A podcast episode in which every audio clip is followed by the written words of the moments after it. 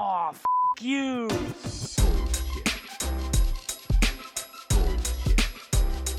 Bullshit, bullshit. Bullshit. Bullshit. Bullshit. Bullshit. Three, Bullshit. two, Ready. one. Bullshit. Bien, bienvenida al podcast. Gracias por, por unirte, por animarte a participar. Eh, para la gente que está escuchando, eh, la persona que está de invitada, que ahora se va a presentar, está en Francia. Así que, eh, nada, este es un capítulo súper mega internacional que me encanta tenerlos porque le agrega como diversidad al podcast. Entonces, nada, antes de comenzar, dile a la gente quién eres y qué haces y después seguimos. Hola, ¿qué tal a todos y a todas las que, nos están, que están aquí escuchándonos hoy? Eh, yo soy Daniela Peñaranda, yo soy de Venezuela, pero efectivamente vivo en Francia. Este, soy diseñadora de experiencias digitales actualmente, porque este, ya tengo 16 años en la industria del diseño, pero yo comencé como diseñador gráfico, eh, trabajé muchos años como directora de arte y luego pues me pasé al mundo del diseño eh, digital, vamos a decir así, ¿no? Y, y entonces sí, empecé a trabajar en la industria de la tecnología. Entonces, eh, en aquella época pues todavía no existía mucho lo del user experience, pero sí que, sí que bueno, eh, hablabas de ergonomía y cuestiones de estas, ¿no? claro. Este, también hoy en día este, doy clases, soy profesora en el marco de una maestría de una universidad aquí en Francia. Ok. Este, doy, sí, doy la asignatura de diseño de interfaz y diseño de interacción.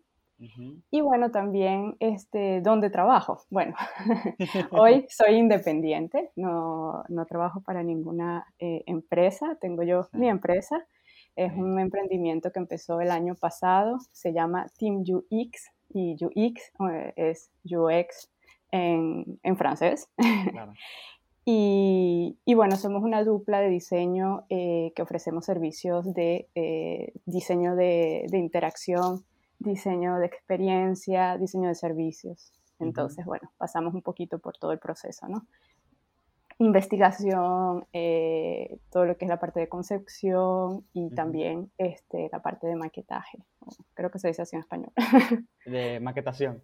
De maquetación. Ya, Exacto. sí, no, ya me imagino que con el francés tienes todo el español así medio raro. Sí, sí, me, me, me está pasando, sí. Bueno, Eh, ah, sí, sí. eh, para la gente que, que escucha y que siempre me pregunta, yo soy venezolano también.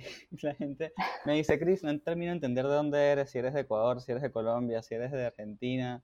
Este, y bueno, soy de Venezuela. Pueden comparar mi acento con el acento de Daniela darse cuenta.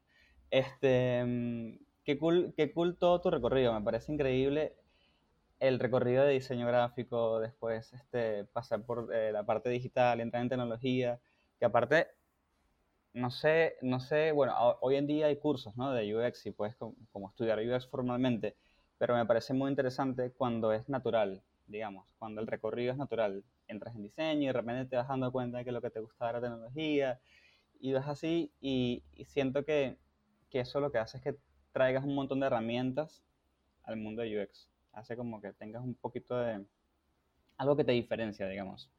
Sí, sí, totalmente. Y me doy cuenta, me doy cuenta en los procesos de diseño. Sí. ¿Qué pasa? Y con todos los diseñadores que vienen de otros backgrounds, o sea, hoy diseñadores de experiencia que vienen con otros backgrounds, se nota muchísimo eh, que tienen Sí. mucho que aportar. Sí, sí, tal cual. Bueno, el, el tema de hoy, así como general, es diseño ético. Es un tema que no hemos tocado en lo absoluto en el podcast. Es que ni siquiera ni un minuto le hemos dedicado a esto. Así que estoy muy feliz que ese sea el tema que vamos a hablar hoy. Y yo creo que lo importante sería primero que nos cuentes cuál es la definición del diseño ético, tipo una pequeña definición. Y de ahí Sí. comenzamos.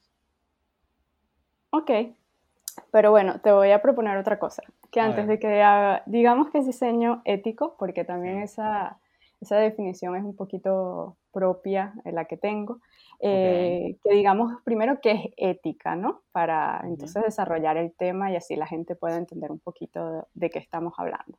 Total. Entonces digamos que la ética pues es una disciplina filosófica que estudia la moral y que eh, determina cómo deben actuar eh, las personas eh, para que puedan convivir ¿no? en la sociedad. Y, y bueno, la ética tiende, tiende a ser universal, pero siempre está como, se está reinterpretándose para ver cuál es la mejor forma de vivir. ¿no? Esa es por ahí como la ética. Sí. Como vimos, está dentro de la ética, está la moral. Y la moral pues ya es como el conjunto de normas y reglas que tienen un grupo este, para poder eh, convivir juntos, ¿no? Y estas reglas, lo que, lo que sucede es que son diferentes dependiendo de los grupos y también dependiendo eh, de- o sea, del contexto social y del tiempo, de, de la era que se hace. Entonces, para darte un ejemplo, no sé, eh, los cristianos del siglo XII pues no eran los mismos cristianos del siglo XX. Entonces su moral, su ética cambia, ¿no? Sí. Y eso sucede pues hoy en día también. Entonces cuando, cuando unimos eso, nos estamos dando cuenta que efectivamente son como ciertas normas que la propia sociedad está como armando, ¿no? Y además de eso, pues eh, digamos que la ética no es que ella hace las normas, sino que ella las estudia y entonces va guiándonos hacia, ah, esta es la mejor manera, esta es la mejor eh, vía para que vivamos en un mundo mejor, para que todos estemos bien, ¿no? Entonces ahí entra eso. Entonces si tomamos el diseño, digamos que el diseño eh, nos dice qué podemos hacer y incluso qué queremos hacer, Ok, ¿No? interesante. ¿verdad? Mientras que la ética nos va a decir eh, la forma en que deben ser las cosas. Claro. Entonces allí es donde debemos hacer como un match, ¿no?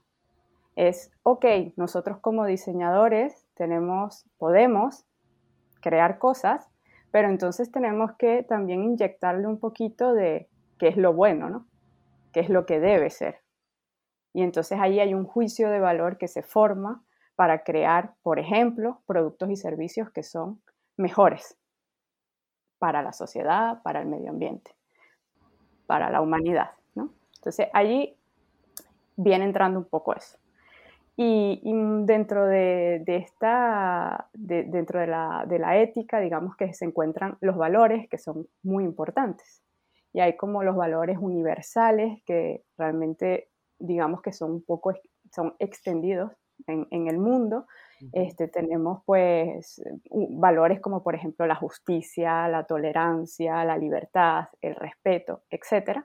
Y entonces lo que podemos es ir incluyendo eso en nuestro proceso de diseño. Entonces, para mí, Sí, sí, sí. el diseño ético es justamente centrarse en esos valores orientados al ser humano Ujú. y, y al medio ambiente Ok, a lo largo de nuestro proceso de diseño. Y ok.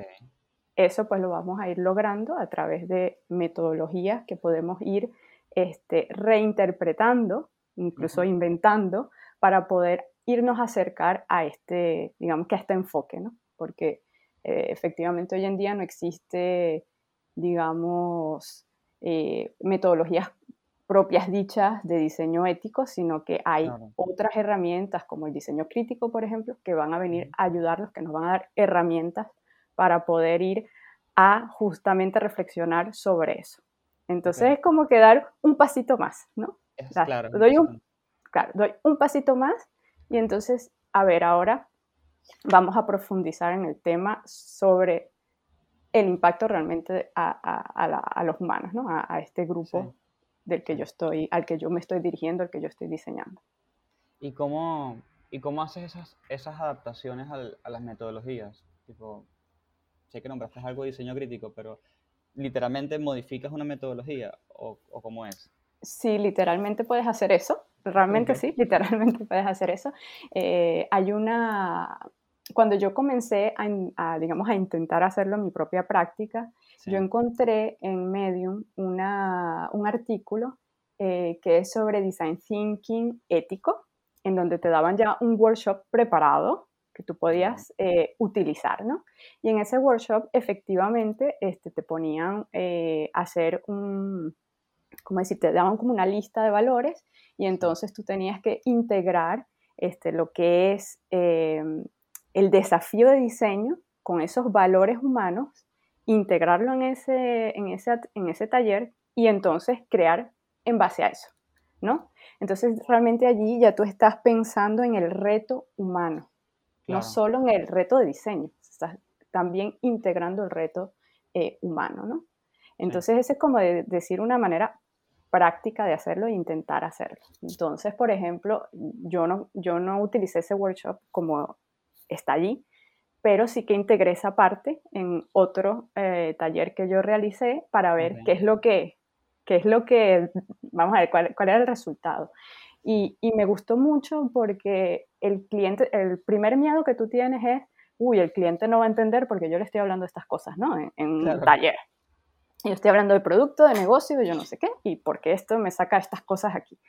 Y sin embargo, eh, no fue así. O sea, ellos para, para el cliente, tú estás eh, en un taller que tú mismo has creado o un equipo, como Sí. sea, eh, que lo está facilitando y para ellos son ejercicios que están haciendo. Entonces, Ok. no, no, al contrario, eso abre el debate y una reflexión que a lo mejor nunca se habían preguntado y decían, ah, pues sí, mira, esto puede ser un valor de mi producto, esto también porque nosotros nos interesamos en tal cosa, etcétera, ¿no? Entonces era interesante.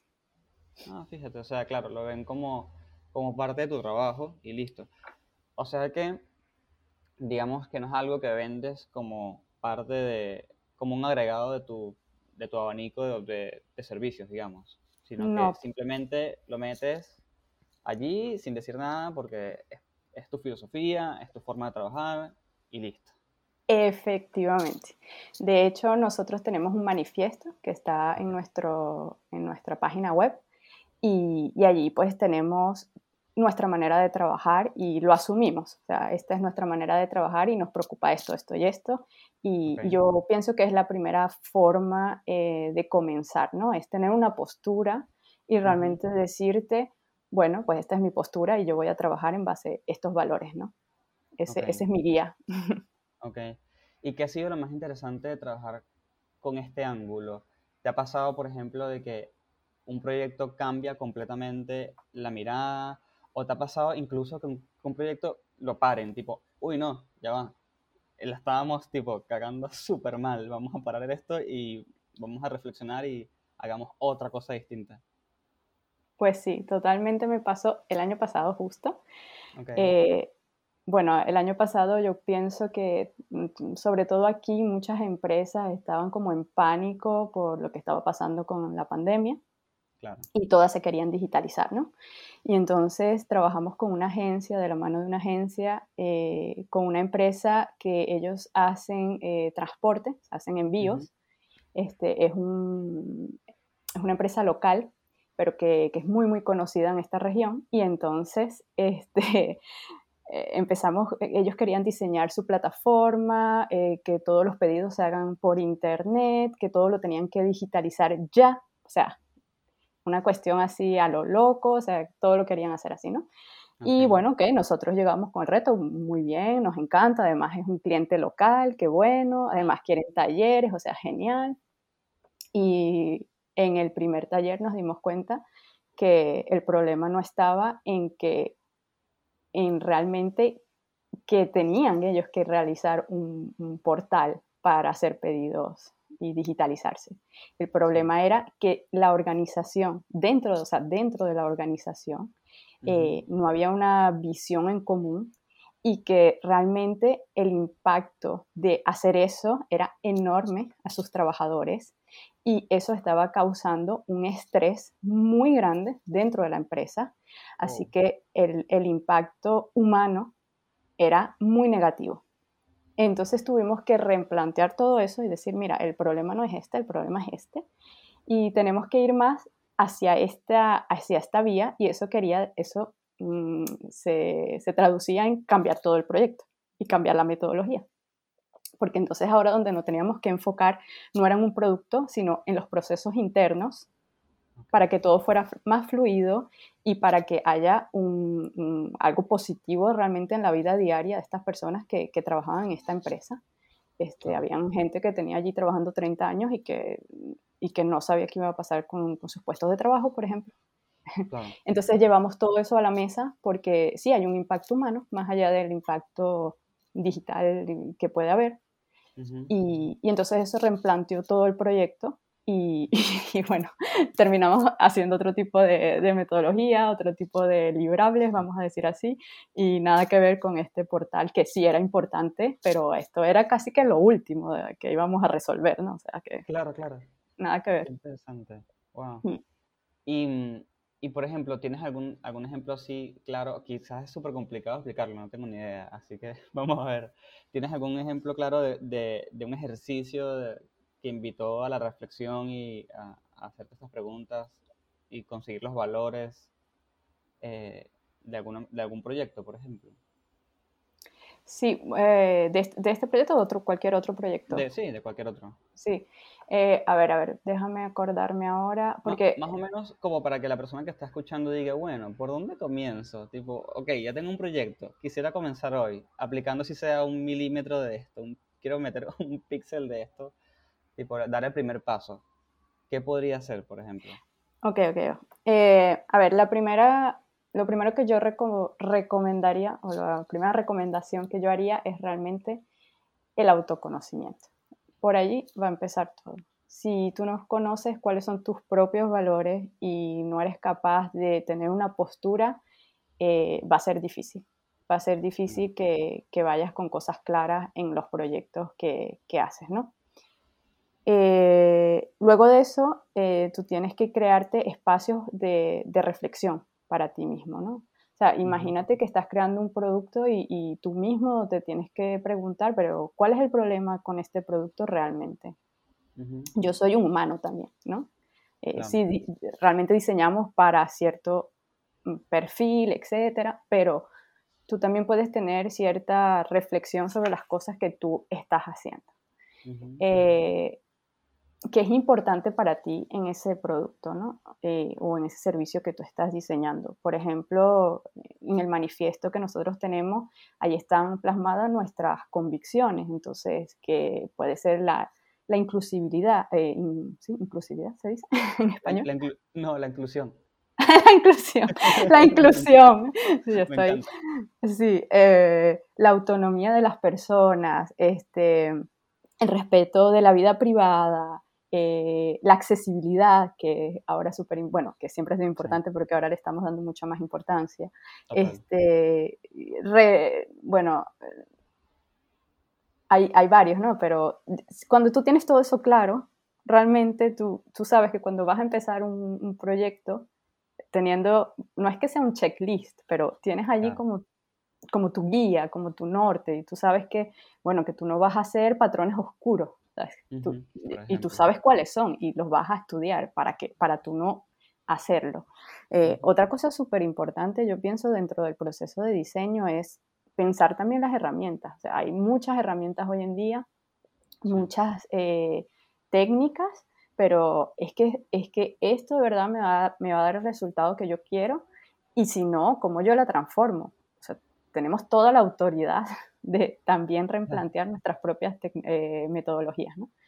Eh, y luego de eso, eh, lo que quería decir es eso, plantearte pues un reto humano. Si no lo puedes hacer, digamos que en el equipo, porque tal vez tú no tienes todavía ese poder dentro de un equipo de producto, por ejemplo, Claro. pero tú mismo, como persona, tú lo puedes hacer, ¿no? Y tú mismo puedes empezar a tomar pequeñas decisiones, son muy pequeñitas. Eh. Es muy importante, quiero aclarar, que la ética, o sea, que el diseño ético no recae, o, o en todo caso, que un producto ético, un servicio ético no va a recaer todo sobre un diseñador. Claro. O sea, eh, un, un producto y un servicio, realmente somos varios los que trabajamos allí, pero sí es verdad que si empezamos a llevar eso a la mesa y que si nosotros mismos personalmente empezamos a llevarlo poquito a poquito, este, lo logramos, ¿no? O, o en todo caso lo logramos, lo vamos cambiando, que es lo importante. Claro. Y, y luego de eso, pues prepararse, hay que formarse, hay que, hay que leer sobre el tema, hay que empezar a buscar, este, sí, escuchamos que son los patrones oscuros, pero entonces vamos a ir a ver cuáles son, este, cómo, cómo no los repito yo mismo. O sea, hay algo que me parece súper gracioso y es que todo el mundo, o sea, todo el mundo, yo no voy a decir eso, pero pienso que muchos diseñadores cuando van a crear, por ejemplo, un carrito de compra, van y ven en- cómo lo hace Amazon. Ah, sí, directo. ¡Bam! ¡Bam!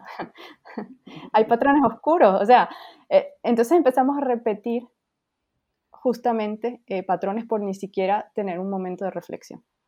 Por decir, no, oye, ¿qué está haciendo esta gente? ¿Por qué, por qué está funcionando? Pero a costa de qué está funcionando o etcétera, ¿no? Entonces ahí es donde empezamos a meter esa reflexión y en donde podemos este, entender, ¿no? Eh, yo, por ejemplo, leí, ay, yo no me acuerdo dónde fue, pero ah, ya hace tiempo que los de Amazon creo que están formando personas en User Experience, y pero es que te lo decían, no somos human-centric, somos eh, customer-centric. O sea, ya, ya, Ah, ¿en serio? ya, ya, en tu, ya en su vocabulario, ya tú sabes a dónde van los tiros. Entonces, si, Claro. si no estamos realmente justamente yendo más allá para reflexionar por qué hacen esto, por qué no hacen esto, pues no podemos nosotros mismos evaluar lo que nosotros estamos haciendo, porque a veces lo que estamos es copiando o simplemente no, justamente, ¿no? Teniendo ese, ese, ese punto Ese- reflexivo sobre las cosas. Claro, ese momento de pararte y decir, ok, todo cool con este mega benchmark que lancé con, con Amazon, pero déjame pararme a pensar si en realidad debería formar parte de mi benchmark. Claro. Em, y yo creo que eh, con esas pequeñas decisiones, como dices tú, puede ser el primer paso también. Em, entonces, pensar, por ejemplo, está bien, ok, pensar en patrones oscuros, pensar en temas de privacidad, me imagino yo, eh, eh, es mega parte de todo esto, tipo que Sí. todo quede muy, muy claro de qué estás haciendo, qué, qué qué estoy necesitando de ti, qué vendo, qué no vendo, eh, qué es privado, qué es compartido. Me imagino que es un tema que va súper atado a todo esto, ¿no? Sí, hay todo eso. Hay también, tengo aquí impreso mi, mi manifiesto para no olvidarme algunos puntos que yo pienso que son importantes, pero porque me dan para hablar de otros temas y es, eh, por ejemplo, el minimalismo técnico es algo que hemos intentado, tecnológico, que es algo que hemos intentado pues también poner en marcha. Es, Ujú. a veces no- pensamos algunos productos y guau, queremos hacer artificios allí meter de Sí. todo, fuegos artificiales y después es como, espera, pero esto qué sentido tiene y además de qué sentido es, estoy este, sobrecargando eh, la parte cognitiva de, de mi usuario o mi usuaria y entonces para qué, o sea, eh, le estoy creando ansiedad, le estoy creando, eh, no sé, eh, la accesibilidad, entonces me, me baja eh, mi, mi, digamos, mi porcentaje de, de accesibilidad del producto, o sea, entonces Ujú. como que de verdad ponerte a pensar en esas cosas, ¿no? Eh, hay otra cosa que es interesante, que es el, el impacto también eh, del medio ambiente. Eh, es algo que se está empezando a hablar bastante poco, es la contaminación digital. Entonces, la contaminación digital es, eh, o se produce realmente por el uso del Internet. Cada vez que nosotros estamos haciendo una acción en Internet, hoy grabando esto, estamos creando eh, CO2. Entonces, todo eso tiene, eh, todas esas emisiones tienen un impacto que todavía, todavía nuestra sociedad no sabe cómo medirla y no sabemos el impacto que va a tener de aquí a unos años. Eh, pero, por ejemplo, aquí tengo una nota que es que la Agencia Francesa de Medio Ambiente concluyó que solo un email de un megabyte emite una media de 19 gramos de CO2 y que cada día se envían 293 millones de, de- de emails en el año 2019. Ok. O sea, entonces, imagínate cuánto CO2 estamos solo produciendo con la cantidad de emails que estamos enviando. Entonces, en tu producto, cuando haces decisiones de producto, tú puedes decirte, ok, ¿por qué yo tengo que enviarle 4.000 eh, Sí. mensajes a cada proceso, a cada cosa al, al usuario o la usuaria? Porque eso también tiene una contaminación eh, ambiental. Ujú. Eh, por ejemplo, hay ciertos diseñadores que están eh, aplicando lo que es la ecoconcepción dentro del diseño digital y es, por ejemplo, eh, reducir la cantidad, por ejemplo, de vídeos, de animaciones, eh, el uso del color en, la- en las interfaces Ujú. para reducir el CO2 que se está produciendo. Entonces, Oh, ese es no. otro temazo que va a venir. No, ni, ni lo había pensado. O sea, puedes ahorrar eh, la cantidad, puedes reducir tu contaminación, por ejemplo, haciendo que tus videos no se pongan play automáticamente, sino que tengas que darle play y ese tipo de cosas, me imagino. O poniendo un placeholder que no sea la imagen real, sino algo más fácil de cargar, por ejemplo. por ejemplo. Entonces hay, hay técnicas que podemos ir a buscar que ya se están, este, digamos, que las puedes buscar en internet eh, y que te puedes dar cuenta que, que, que, wow, que a veces no pensamos ni en esas cosas, ¿no? Y, y entonces sí, que todo tiene un impacto bastante grande, ¿no? Entonces, bueno, es allí, es allí donde ese momento de reflexión nos ayudó a pensar un poco en eso y es allí donde empezamos a decir que estamos haciendo diseño ético en el sentido de que realmente estamos intentando hacer un juicio de valor sobre ese producto, ese servicio que estamos creando Ujú. para eh, las personas y para todo el ecosistema que está alrededor, ¿no? Sí, sí, sí, sí, totalmente. Este, wow, no, nunca pensé que íbamos a llegar al tema ecológico a partir de la ética, imagínate. Pero qué bueno. De hecho, es un tema que yo más o menos sabía, pero por otro lado, y es eh, con todo este, este, mm, este nuevo mundo de las criptomonedas y el Bitcoin sobre todo, eh, que nada, que tiene un montón de ventajas y lo que quieras, pero tiene un costo alto en términos de consumo de energía porque, bueno, nada, es una conversación súper amplia, pero minar todas esas, esas monedas eh, requiere un montón de energía. De hecho, ya, se, ya creo que se gasta la misma cantidad que, de energía que gasta toda Argentina, es lo que se gasta Wow. en el mundo minando monedas de- o criptomonedas en general. Entonces, ahí está la conversación. De hecho, es una conversación en el mundo de criptomonedas de, bueno, pero ¿qué tanto vale la pena el daño que estamos haciendo? Porque es un montón de daño. Y hay personas pensando en optimizarlo, pero va más de ese lado, ¿no? ¿Cómo lo optimizo? No, no son personas que están diciendo, ¿cómo hago esto que sea, no sé, de manera correcta? Sí, luego, bueno, imagínate, luego no vamos a ir hacia atrás, quiero decir, vamos hacia adelante y entonces lo que hay es que buscar nuevas maneras de hacer las cosas, yo pienso, ¿no?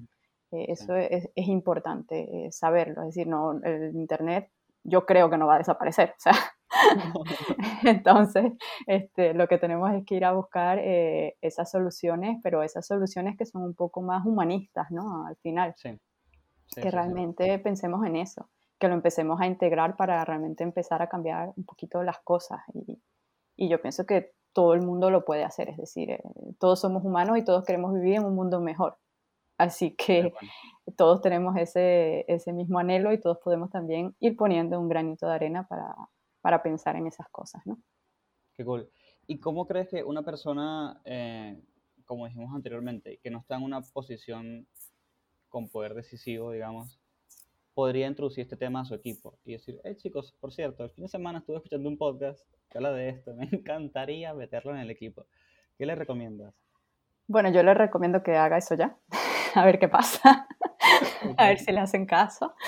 Y si no, como te dije antes, es, eh, prepárate tú mismo, tú misma, eh, empieza a buscar sobre el tema, empieza a buscar sobre la ética, empieza a leer sobre esos temas y tú mismo allí en tu rinconcito eh, o tú mismo eh, empiezas a, a hacer cosas, porque hay varios niveles, cuando digo varios niveles es eh, la ética eh, se puede poner, digamos, a nivel orga- organizacional, como lo es este, el diseño, también puede llegar a ser organizacional. Entonces, este, digamos que hay personas que pueden estar allí más arriba haciendo pues, esos juicios de valor de toda la empresa, no solo de un producto o un servicio. Eh, porque también importan las personas que están trabajando en los equipos, ¿no? También, no, no solo es las personas con- para las que trabajamos, ¿no? O, los- Claro. o- o- o el- o ese usa- o lo que le llamamos nosotros ese usuario o usuario final. Eh, Entonces está eso, pero luego hay como digamos otros, otros niveles, y cuando digo niveles es, por ejemplo, cuando haces diseño de interacción, Sí. cuando estás creando diseños de interfaz, eh, puedes estar muy pendiente de cosas que son realmente relacionadas a esas interfaces. Entonces puedes allí, Ok. si, si tú estás trabajando en, en ese momento, yo no sé, creando wireframes, por ejemplo, ya tú puedes pensar en todas esas cosas, ¿no? Ya tú puedes pensar en la accesibilidad, ya tú puedes pensar este, en cómo respeto la vida privada, o sea, tú puedes ir haciendo cambiecitos allí, por allí, poniendo cosas y, y Ujú. haciendo cambios, ¿no? Ya a ese nivel allí. Y efectivamente en el momento en que ya tienes, digamos, más este, eh, alcance de los equipos, pues allí ya puedes irte a otros niveles, ya más, a la- por ejemplo, las personas que hacen service design, que ya pueden ir allí a, a- a ver el- la ética, ¿no? A hacer ese juicio completo ético del, del- de ese servicio y que toca diferentes productos que están dentro del servicio y cosas así. Entonces, yo pienso que sí que hay como niveles y que sí que cada quien en el, en el momento que está este, puede ir haciendo cositas, ¿no? Ok, ok, claro, o sea, Mm. el que está eh, a full metido con la UI puede asegurarse que las cosas se vean y se entiendan, o sea, el usuario entienda qué es lo que está haciendo, y el que está un poco más arriba, eh, viendo el paraguas completo, puede hacer este, cosas un poco más ab- abstractas, quizás. Sí, imagínate, si tú tienes ese poder de, de- de crear los talleres dentro de tu empresa, por ejemplo, Ah, si eres bueno, tú el que, el que creas eso, este, eh, eres tú también responsable de crear esos espacios de reflexión, porque eso, eso es lo, lo más, digamos, cool, ¿no? Dentro de las empresas, ¿ok? Tenemos, ok, vamos a idear o vamos a co-crear y todo lo que tú quieras, pero podemos tener espacios de reflexión sí, sobre lo que estamos creando. Totalmente. Entonces allí ya estás abriendo eh, paso a, a- a tener eh, algo de diseño ético dentro de tu, dentro de tu proceso de diseño, ¿no? Estás allí ya eh, intentando hacer reflexionar a las personas sobre lo que están haciendo y sus puestos de trabajo y, y lo que se está creando en conjunto. Claro. Y un tema que me, me parece que va súper ligado a esto es- son los sesgos, ¿no? ¿Cómo haces para lidiar con los sesgos? Porque obviamente, como parte de la reflexión, eh, o sea, como parte, cuando digo parte es como cuando inicia, es la reflexión, obviamente ah, es muy probable que hayan bastantes sesgos pegados a lo que sea que saques como reflexión. Entonces, ¿cómo haces para, para evitar contaminar tanto es- esa conclusión que saques? Mm. Bueno, yo diría que primero la investigación es algo que, que nos puede ayudar muchísimo, realmente, e incluso dentro de la propia investigación, que también podemos tener sesgo dentro de la investigación, Claro. este, empezar a, integrar también esto de- del diseño inclusivo, ¿no? de, de- de también tener personas de, todo tipo dentro de los equipos y también eh, a- fuera de, de- o sea, cuando digo fuera, cuando hacemos investigación, ¿no? Este, para tener diferentes narrativas, porque ese es el problema, que si todos somos iguales dentro del equipo de producto, pues la narrativa va a ser la misma y todos vamos a estar de acuerdo y chévere, todo fue genial. Y lo mejor es cuando se crean debates y cuando de verdad hay este, roces. Obviamente hay que saberlos eh, manejar, pero eh, ahí es donde va a empezar re- realmente, donde decimos, ok, ahora- hoy sí eh, reflexionamos de alguna forma en el sentido, nos dimos cuenta que cada quien tiene su propia visión sobre algunas cosas y, y bueno, ok, después todo el mundo se puede poner de acuerdo, vamos a decirlo de alguna forma o no, no pasa nada tampoco, pero por lo menos las cosas se dicen y las cosas se, se, se analizan. Claro. Entonces yo creo que sí que, bueno, ahí yo lo pondría un poquito más en, en otro contexto, sería, para mí es muy importante, o creo que es importante, que hayan equipos de diseño eh, con diversidad. Sí, súper. Y con diversidad en todos los sentidos. Sí, por supuesto. En habilidades, en gustos, en este, géneros, en todo. Pues eso es algo que, que también hemos intentado practicar. Eh, hicimos una investigación y cuando enviamos los librables, eh, quisimos que ellos se dieran cuenta que, que sus clientes a veces... Los Eh, los entregables, ay, los entregables, sí. Lo, lo traduzco del francés al, al español, son livrables en francés. Este, perdón, que lo vengo diciendo todo el, todo el No, rato. no, está bien, está bien. Este, sí, el, entonces entregamos unas personas, ¿no? Que, que estaban basadas en una investigación y entonces en las personas pusimos realmente, oye, mira, tus clientes también eh, son de otras razas, de otras etnias, y no te has dado Claro. cuenta. Y eso les impacta a los clientes. Entonces nosotros mismos también podemos ir haciendo un cambio, eh, ¿sabes? Confrontando Sí. un poquito. Sí, Y eso, y eso genera, genera cambio de la Sí. manera de ver las cosas. Sí, sí, sí. Y aparte, cambio positivo completamente. Qué Mm. bueno. Bueno, ya para ir cerrando el episodio, este, viene la, la pregunta este, trillada de ¿qué, qué recursos le dejas a las personas que están escuchando. Como te dije, puede ser español, inglés, gratis, pago, lo que sea. Eh, hay personas que han recomendado no- eh, novelas, literal, no- novelas. Hay personas que han recomendado canales de YouTube, así que todo es válido. Ok, pues mira, eh, lo primero es ese que te dije, que hay un recurso en Medium de diseño ético, eh, no, design thinking, design thinking ético. Luego puedo dejar los enlaces, ¿verdad? Porque Sí, no sí, me acuerdo. sí. Ok, ok. Eh, y luego tenía, hay un libro que se llama Designing for Behavior de Stephen Wendell, que allí también él habla un poquito justamente de esa parte más de interfaz, ¿no? Que está bastante bien. Eh, como libros tengo, porque los tengo aquí, tengo uno en español que se llama Construir un mundo mejor de Víctor Margolín y ese lo tiene una editorial mexicana y de hecho me lo mandaron hasta aquí, hasta Francia, así que cualquier persona que está en Latinoamérica lo puede tener y, y es como un ensayo bastante chévere para empezarse a meter un poco sobre, sobre esto- en estos mundos, ¿no? en estas reflexiones. Eh, luego hay un libro que se llama Mindful Design, que es de Riley, de Scott Riley, y este libro a mí me fascinó.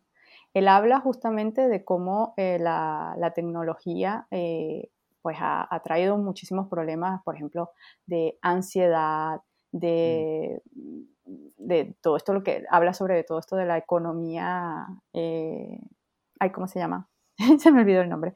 Bueno, que estás ah, realmente pasando tiempo todo el rato en, el- en las, en las interfaces y, y- y que te dejan allí todo el tiempo como tonto, ¿no? En las interfaces. Entonces, él habla de todos esos impactos en, en el cerebro, ¿no? De la- una Ujú. parte de neurociencia, y yo creo que eso es sumamente interesante también para todos esos que están haciendo, eh, digamos, diseño de interacción. Eh, te abre los ojos así como, wow. Y además que todas estas cosas siempre te dicen, "Ah, ok, ahora voy a interesarme más en, en, no sé, en Human Computer Interaction, voy a realmente ir a estudiar, realmente entender, para entonces también yo entender qué es lo que yo estoy haciendo en las interfaces, ¿no? Es muy, muy interesante. Y luego de eso, eh, yo diría que cualquier metodología de pensamiento crítico eh, que ustedes puedan aplicar, eso les va a servir para empezar pues a tener estos, estos momentos de reflexión. Y luego hoy en día también hay otros recursos que se empiezan a utilizar bastante, que es el diseño especulativo, por ejemplo. Eh. Ni idea. sí. ¿Qué es eso? Eh, el diseño especulativo, pues son como, son ejercicios también de diseño eh, crítico que realmente te hacen pensar un poco en el futuro, ¿no? Son como herramientas de cambio social, lo utilizan más que todo para eso y, y entonces es como una metodología eh, de diseño realmente para crear esos proyectos que no son impulsados realmente por la búsqueda de una solución, sino para este, plantearte más preguntas. Entonces, así como un cono, lo puedes buscar, es así como un cono, y entonces tienes como partes, como eh, de 1 a 5 años, de aquí a no sé cuántos años, un poco como el diseño también de ficción, ¿no? Entonces, Sí. allí nos vamos a plantear, eh, vale, en, en ese momento eh, podemos decir cómo vamos a diseñar para ese momento y desde ya empezar a tomar decisiones, ¿no? Pero Claro. va, va, mucho sentido, pero esa es una herramienta eh, que se está empezando a utilizar bastante. Wow. Y luego de eso, a ver qué les puedo recomendar. Sí, hay un, hay un documental que se llama ethicsfordesign.com. Está en inglés eh, y está, no es de diseño de, de experiencia de usuario precisamente, es diseño, sí que hay varias disciplinas, diferentes maneras de ver las cosas, pero bueno, está, está, Está bien chévere. Y también está una página, la Indie, que ellos son una asociación sin ánimos de lucro, que ellos, cuando tú buscas diseño ético, te va a aparecer en Google un triangulito así, este, con una pirámide que ellos crearon, es su manifiesto, y entonces mucha gente pues se basa en ese, ahora en ese triángulo, y, y es esta gente que los creó. Entonces allí también tienen información interesante. Ok. Y bueno, ya les, ya les dejaré todos esos enlaces porque hay un montón de cosas. Sí, sí, sí, tal cual. Eh, como siempre los dejaré en el link del episodio a la gente que está escuchando. Este, mm, y nada, para que vayan, compren, busquen lo que sea que les interesó más de todo lo que acabo de nombrar. Es un montón de material. Que por cierto, si tuvieses que comenzar por uno, ¿por cuál comenzarías? Voy a ver, ¿por cuál comenzaría? Bueno, yo, yo comencé con el, el de Design Thinking, porque es un tema que a mí me gusta mucho y cuando yo dije, ay, puedo hacer esto de manera ética, a ver. y, entonces ahí empe- empecé a meter, ok, ¿y qué son los valores? Ok, nada, y empecé a meterme.